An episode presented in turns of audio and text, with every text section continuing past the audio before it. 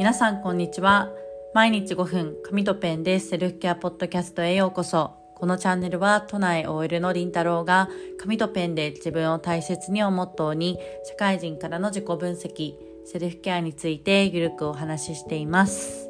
皆さんこんにちは。はい、えー、昨日、えー、日本で大きな地震がありましたよね。はい。あの、皆さんのお住まいの地域では大丈夫でしたでしょうか？えー、私は都内に住んでるんですけれども、まあ、今までで1番か2番目ぐらいに大きいんじゃないかなっていうぐらい、あのかなりちゃんと揺れましたし、あの、長かったなっていうような感覚があります。あの、置いてる棚とか、あの、ものがちょっと大きく揺れたので少し揺れが収まるのを待ってからあの普段用意している防災グッズだとかあの食料の点検っていうのをしました。であのー、まだもしかしたら、えー、被災されてる方ですとかこう電力が、まあ、もしかしたら滞ってない方いらっしゃるかもしれないんですけれども、あのー、どうか安全でいることをえー、祈っております。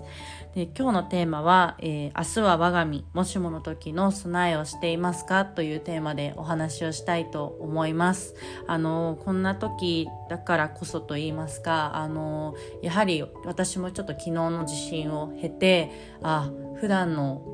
当たり前に過ごしている日常っていうことが本当に当たり前じゃないことに、えー、もう本当に改めて思いましたし私の住んでいるところは幸いあの電気の停電っていうのはなかったんですけれども東京でもかなりの、えー、地域が、えー、停電になっているところもあってやっぱりこう日々の当たり前に過ごしていることっていうことがどれだけ恵まれていることかっていうことを再認識しました。でまああのーちょっと揺れが収まった後に、えー、食料がまあ少し足りなかったのとあとちょっと手持ちのモバイルバッテリーが壊れてしまってたのであのすぐにちょっと買いに行きましたであの意外と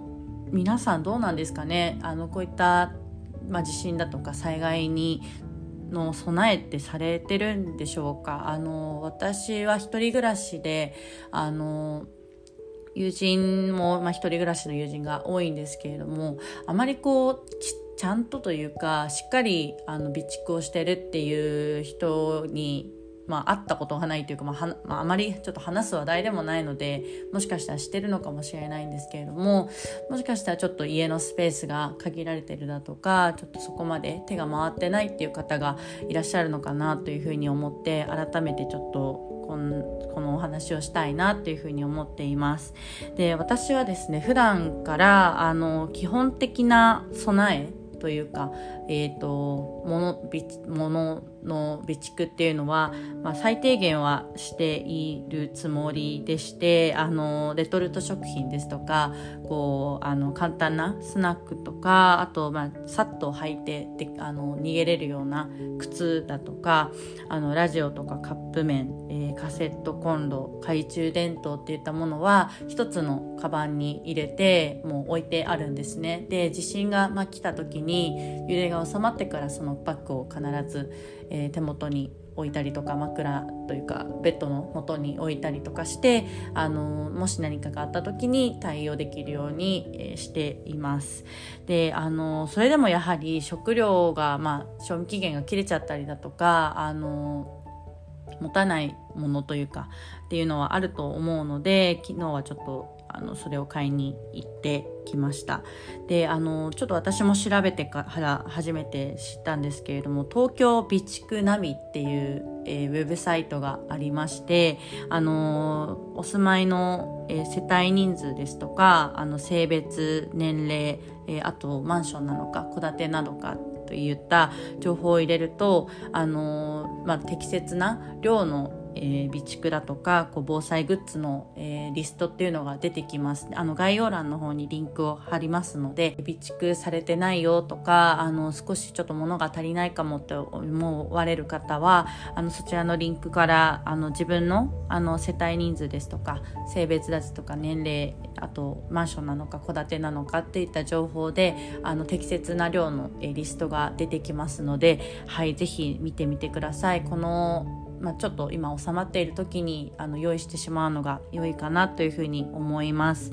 えー、私もですねちょっと改めてそのリストを見ていたんですけれども思ったよりやっぱり一人世代でも物の何て言うんですかね備蓄量って必要なんだなっていうのをちょっと改めて、えー、見ましてちょっと私も、あのー、備蓄してるつもりでしたけれどもちょっと足りないかなっていうふうに、えー、思いますのでちょっとこのリストを見ながらまた用意をしていきたいなというふうに思っています。はいあのあ本当に明日は我が身だなっていうのを昨日の